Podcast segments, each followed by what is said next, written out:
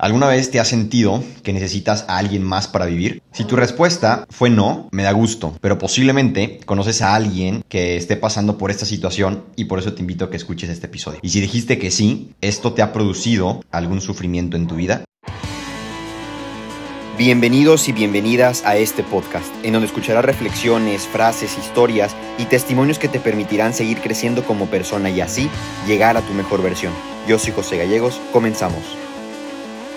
Las preguntas que a veces nos hacemos de si realmente necesitamos a alguien en nuestra vida son tan profundas y tan complicadas de responder que muchas veces solos no podemos pues tener algo tan claro o ganar la claridad suficiente para poder enfrentar esta situación. Y como yo tampoco puedo responderles esta pregunta de cómo liberar nuestra dependencia emocional o si eres, eh, alguien independiente o conceptos pues más enfocados a esto de las emociones y demás, pues por eso invité a una amiga muy querida, a una amiga que es recién de hecho egresada de la carrera de psicología y que sin duda alguna, aparte de la mega plática que nos aventamos antes de grabar este episodio, pues desde hace tiempo cuando coincidimos y tuvimos varias experiencias fuertes en diferentes momentos, pues qué mejor de poderla tener de invitada en este, en este episodio a hablar de un tema tan interesante y que de hecho pues se está dedicando y se ha casi que especializado o está en ese proceso de especialización de cómo ayudar a la gente a que se libere de esas cadenas emocionales, de eso que a veces nos mantiene atados a otras personas o incluso a algo material. Entonces, Ana Karen, bienvenida a este podcast. Gracias, gracias amigos. Hola chicos, estoy muy feliz de poder compartir mis conocimientos y mi experiencia también con todos ustedes. Como dijo Gallegos, yo soy recién egresada eh, me dedico a ser maestra y también doy consultas. Hago contenido también en TikTok con muchos temas sobre eh, dependencia emocional, autoestima. Y bueno, trato de, de que sean muy amenos, divertidos y que sean cosas que les puede ayudar para su día a día.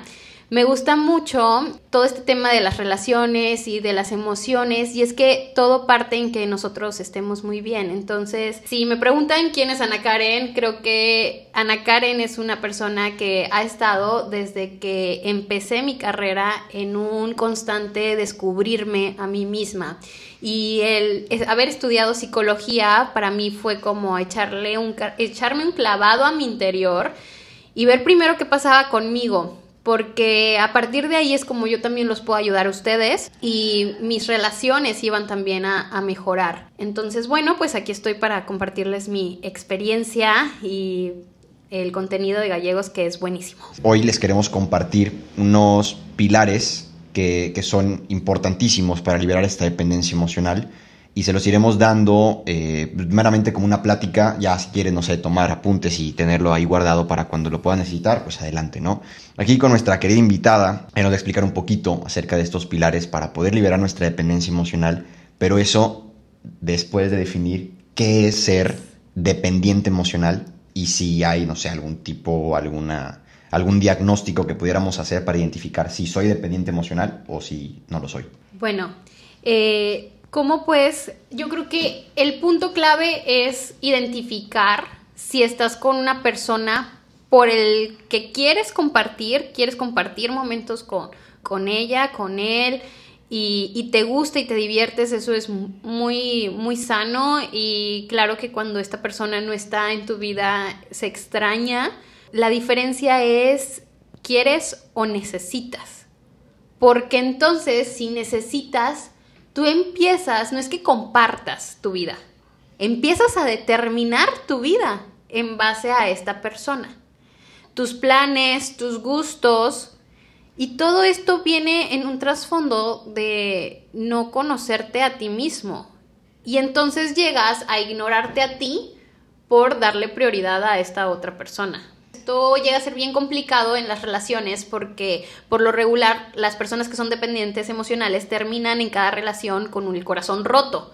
Y es como es que, que hice mal si le di todo. Pero lo que sucede es que como tú te adaptas a una persona, te adaptas a los gustos, te adaptas a su plan de vida, esto no atrae.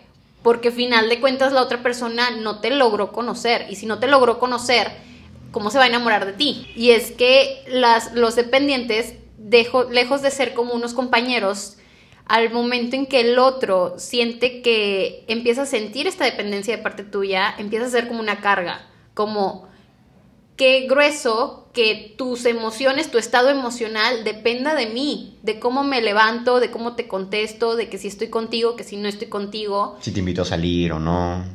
Y, y eso es bien cansado para la persona que es la pareja del dependiente. Ahora, va a haber muchas ocasiones donde la persona, supongamos, este, sea una persona sana y la otra sea la dependiente y la persona sana entonces diga, yo no puedo. Yo no puedo y me voy a tener que retirar. Y el, dependiente se va a quedar con el corazón roto. Pero qué tormentoso es cuando te topas a otro dependiente, a una persona que necesita salvarte, que necesita este, que tú dependas de él, que tú necesites de él. Porque de esa forma es como él o ella se sienten queridos y amados. Entonces ahí llega a ser bien peligroso porque se da una dependencia mutua. Uno es dependiente y el otro es dependiente del dependiente. Y hablamos de la codependencia. Sí, ya, ya será como otro nivel de, y creo que las consecuencias podrían ser incluso peor de que simplemente un corazón roto porque ahora va a haber dos, ¿no? Dos. Y, la, creo que el punto clave aquí es, ¿necesitas? O sea, ¿necesitas estar con esta persona o quieres? ¿Necesitas sumarte a su plan de vida o te gustaría que ambos compartieran su plan de vida? ¿Y cómo poderle hacer para, pues, tener este plan de vida, ¿no? O sea Tú mencionabas ahorita que llega una persona que es dependiente y es como de, bueno, ya llegué y, o sea, necesito estar contigo para poder estar bien. ¿Cómo poderle decir o qué le recomendarías o cuál es a lo mejor el primer pilar, ¿no? De, de, este tema para poder tener nuestro propio plan de vida y poder tener una relación o ya sea en una relación con otra persona o simplemente una relación contigo mismo, porque, porque es, es, es, válido y creo que, al menos en nuestro caso, tanto en Karen como mío y, y como lo hemos mencionado en episodios anteriores, ahorita la relación más bonita que tenemos es con nosotros mismos, o sea, Ana Karen con Ana Karen y José Gallegos con José Gallegos, y lo hemos disfrutado como no tienen una idea, y lo seguimos disfrutando y seguimos pues experimentando muchísimas cosas para poder seguir creciendo, y cómo poderle hacer para poder ir definiendo ese camino, para poder ir buscando o construyendo nuestro, nuestro plan de vida y qué impacto tiene el poder eh, eh, eh, construirlo, tenerlo un poco más claro al momento de relacionarnos con otras personas. Hay tres pilares, como ya lo habías mencionado, la exploración, autonomía y el sentido de vida. La exploración justo parte del conocerte, o sea, conócete, porque si no nos conocemos, yo cómo voy a llegar con gallegos y le digo, hola gallegos, soy Ana Karen, este, mucho gusto, si yo no sé quién es Ana Karen. Entonces gallegos, ¿cómo podría decir, ay, sí, Ana Karen es súper linda o pueda tener alguna idea de mí si yo no la tengo de mí? Y entonces esto, eh, las personas que no se conocen tienden a llegar con una persona y querer agradarle, porque es este vacío que hay en nosotros mismos de necesito que me aceptes, necesito ser amada. Y en mi desesperación de querer ser amada, este, llego con alguien y prefiero decir que sí a todo, prefiero como no llegar a tener en controversia, pero en sí no tengo como yo un criterio propio de ningún tema, eh, prefiero acoplarme y de esa forma, ok, ya soy aceptada. Entonces, final de cuentas no nunca vamos a poder sentirnos completas en ninguna relación, ya sea de amistad o de pareja, porque falta justo ese está este vacío eh, en nosotras, falta esta aceptación, pero que solamente nos la vamos a poder dar nosotras mismas. No vamos a poder encontrar en lo exterior lo que solamente podemos encontrar en nuestro interior. Entonces, con este punto, pues es explórate, o sea, conócete y para conocerte necesitas dedicarte tiempo. Y yo lo comentaba en un TikTok anterior, donde una chica me preguntaba justo de cómo vencer la dependencia emocional. Y es que para conocerte necesitas pasar tiempo contigo, pero esto nos da miedo y por eso lo postergamos y nos ponemos mil pretextos y preferimos estar acompañados o con ruido. Este, hace rato hablábamos sobre las redes sociales, este, qué pasa cuando estamos aburridos, abrir, abrir redes sociales y a ver con quién hablo.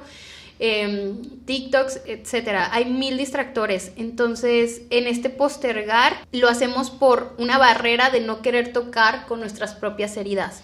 Porque tocar con nuestras heridas, o sea, estar a solas y, tocar con nuestras emociones, con nuestros sentimientos, a veces tenemos miedo de qué podemos encontrar. Y quizás a veces ya sabemos lo que nos vamos a encontrar y no queremos tocar con eso porque nos va a doler. Entonces implica como mucha responsabilidad y como una fuerza de voluntad, así como cuando dices, ya, eh, voy a irme al gimnasio y voy a entrenar y voy a hacer dieta, que lo, tenga, lo tenemos que postergar y lo postergamos y lo postergamos hasta que dices, ya, o sea, tengo que en primera darme el tiempo, tengo que darme el tiempo de ir al gimnasio. Eh, hay veces donde no, no vas a querer ir y te vas a poner mil pretextos, pero es esa fuerza de voluntad de decir, esto va por un bien mayor. Entonces, postergas el placer inmediato por un bien mayor. Y entonces te animas, o sea, en este caso sería animarte a trabajar en tus heridas.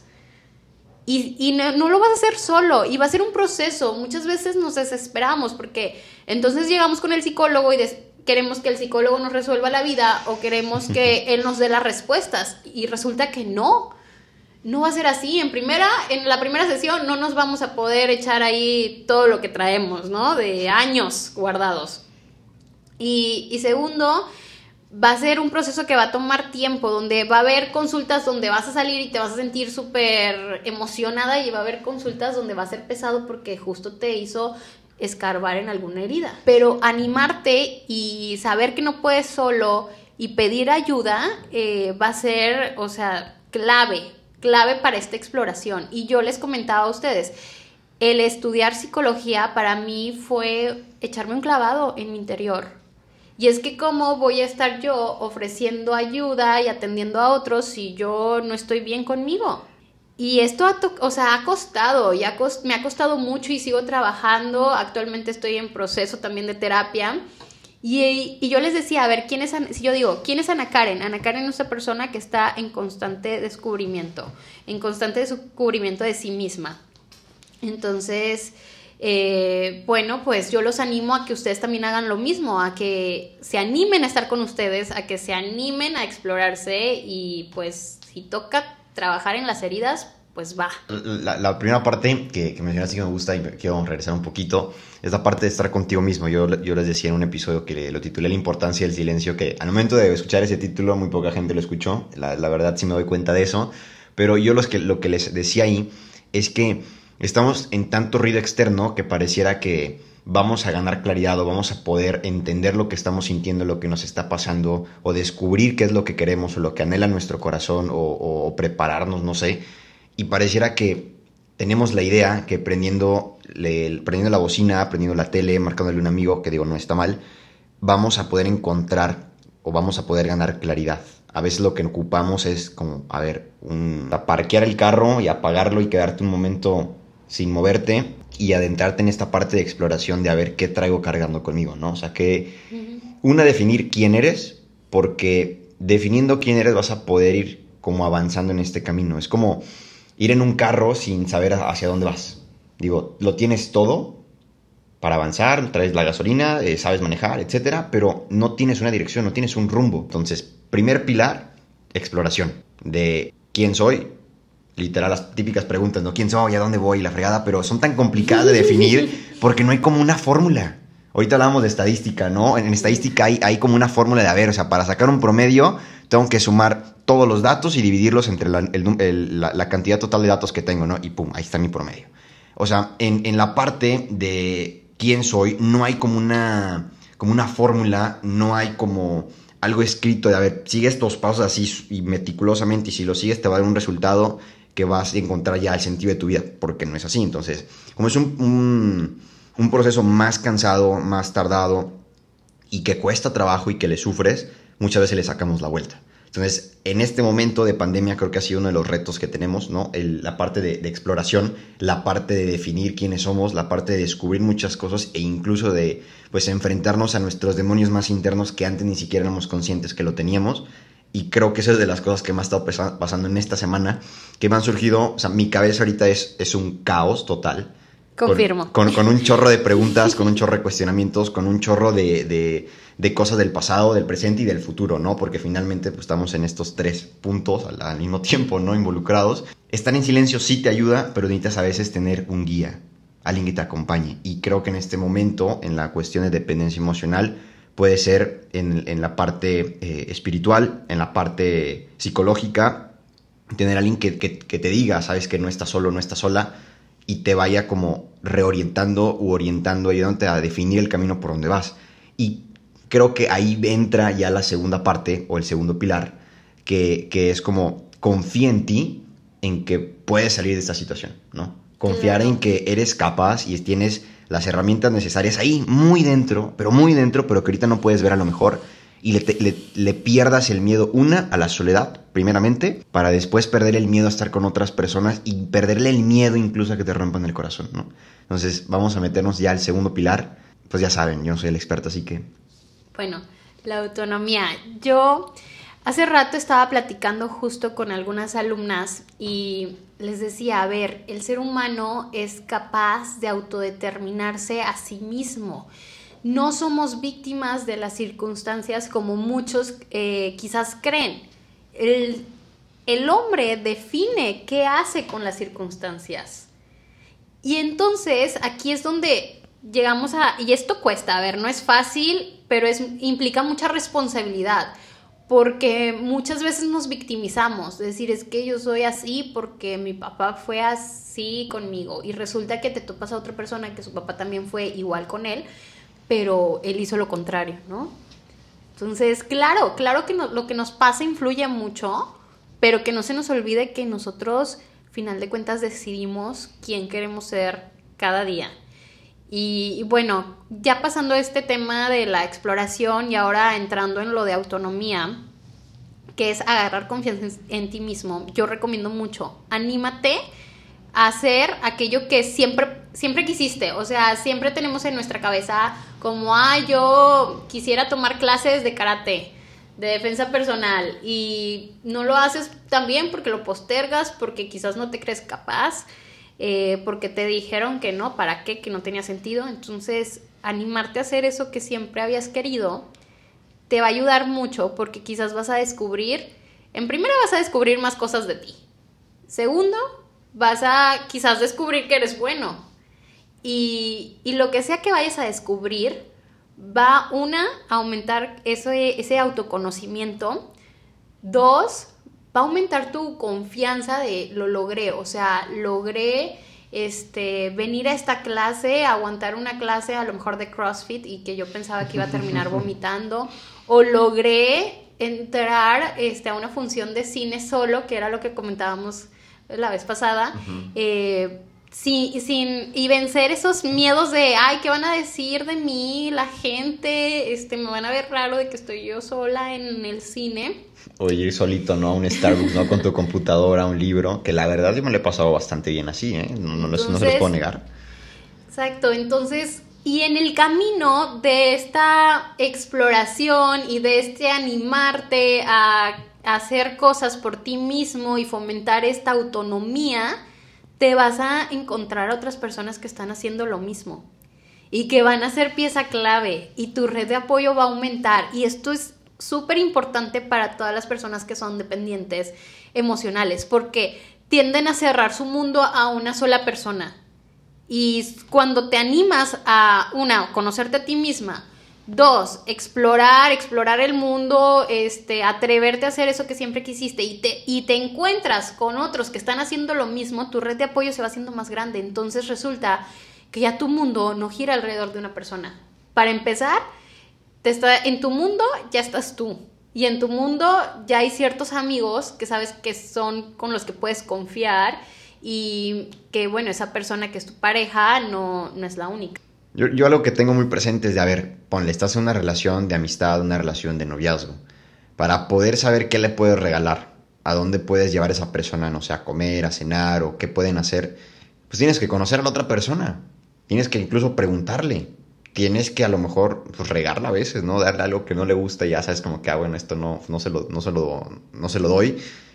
¿Por qué no hacer eso con nosotros en este momento de, no sé, soltería o preguntarte qué me gusta hacer, llevar como a un ejercicio de reflexión, escribir te puede ayudar muchísimo.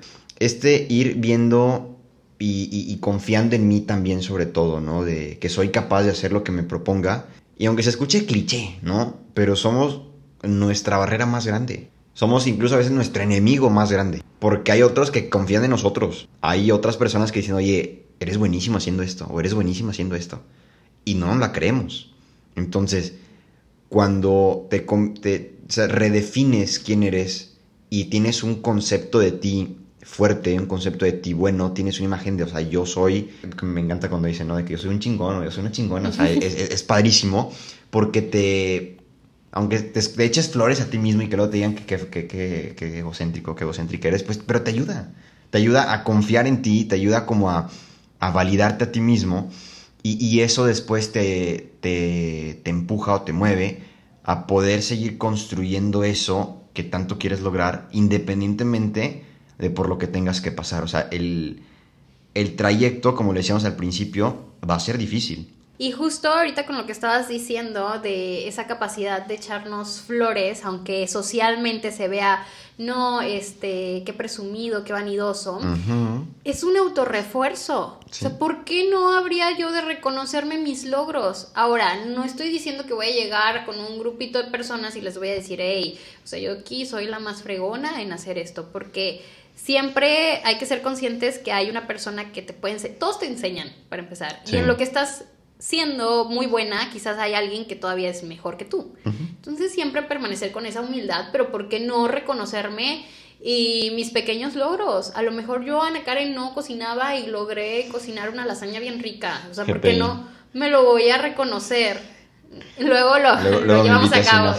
Entonces, en este punto de la autonomía, final de cuentas, al estar este llevando a cabo este, esta exploración de, y animarnos a probar y hacer todo eso que siempre quisimos o que tuvimos en mente y que lo postergábamos, nos va a fomentar nuestra autoestima, porque esta autonomía es esta confianza en ti misma y esta confianza en ti misma se logra trabajando tu autoestima. Y en y yo le decía a Gallegos, hay cuatro pilares en la, en la autoestima. Está el autoconcepto, que es cómo te defines a ti mismo y para eso es súper importante pues conocerte.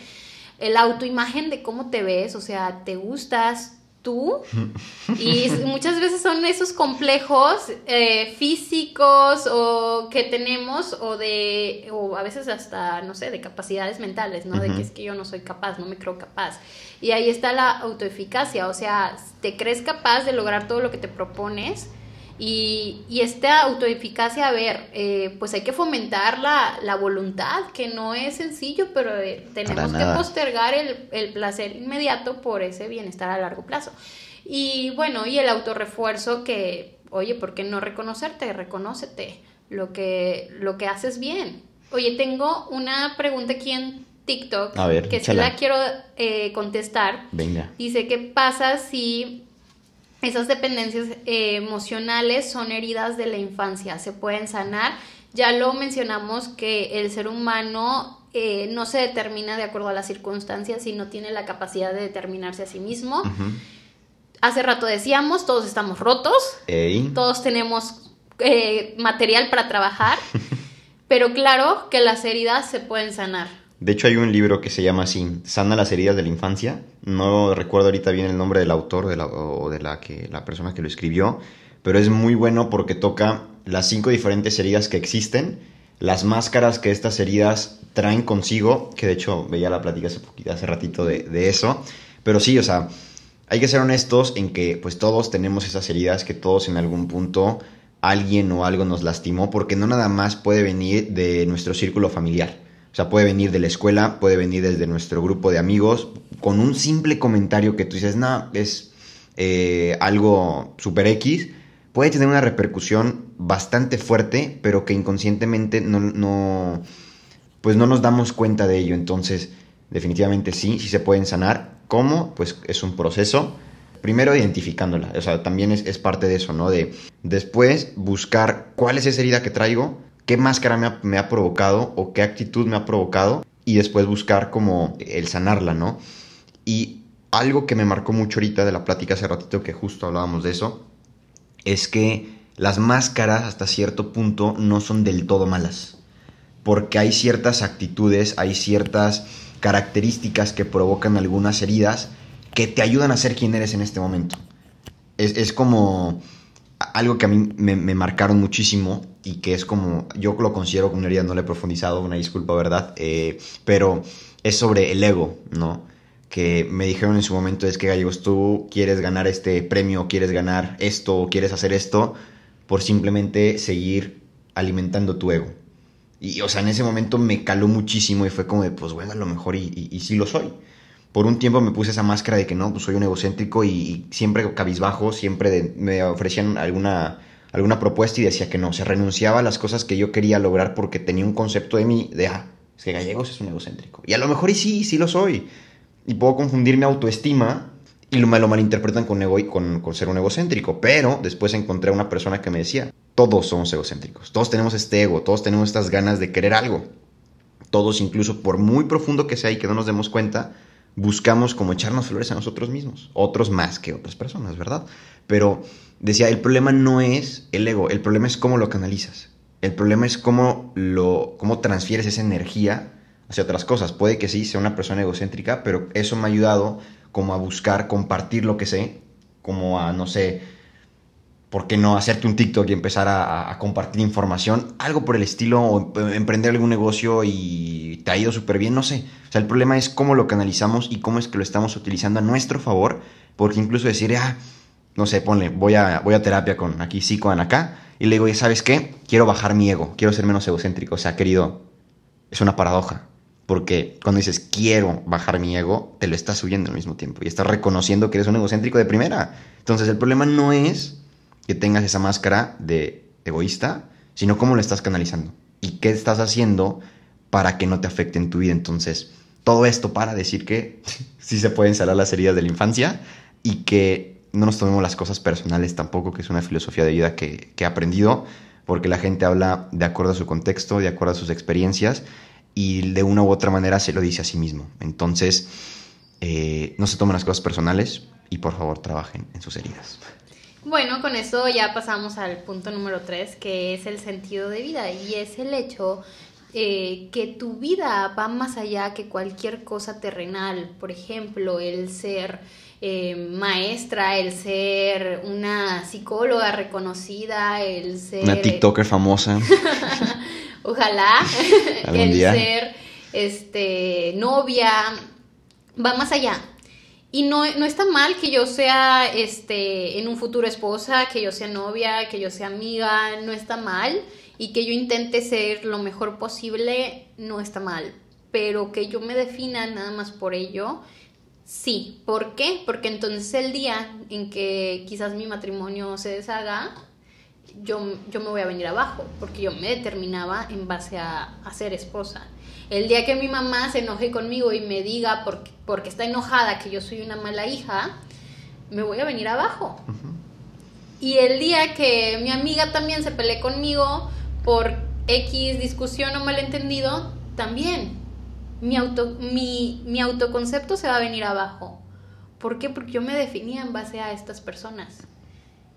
Y no, o sea, no va por ahí. Mi sentido de vida va más allá eh, que cualquier relación interpersonal que yo forme en esta vida, lo cual es hermoso, somos seres sociales por naturaleza y queremos amar y ser amados, pero tu sentido de vida va más allá. Y yo lo voy a poner así de simple. A ver, yo les decía en un principio, no podemos buscar afuera lo que tenemos adentro. Tu valor no te lo va a dar una persona. Tu valor ya te lo dio Dios desde que te, dio la vida y Dios está dentro de ti. Entonces, ¿quieres encontrar quién eres? ¿Quieres encontrar tu valor? Busca dentro de ti, no busques afuera. Una de las frases que más me gustan es esa, de las salidas hacia adentro. Si quiero que se queden con algo de este episodio es eso.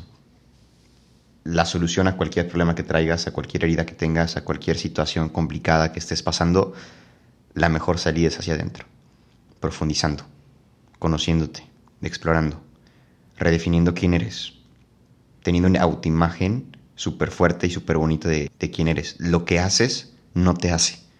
Antes de hacer algo, antes de cumplir cualquier cosa, ya eres alguien. Y eso te toca averiguarlo y te toca descubrirlo a ti porque nadie más te puede ayudar a decirte quién eres, ¿ok? Y la búsqueda de tu sentido de vida, qué es lo que estás buscando y qué es lo que anhelas. Y ya para cerrar pues, este episodio, quiero hacer una pregunta. Ok. Interesante. Vas. ¿Alguna vez pensaste que te ibas a convertir en una psicóloga TikToker famosa? La verdad, no. ¿No era, no era parte de- del plan? No era parte del plan. No existía TikTok cuando empecé a estudiar la carrera.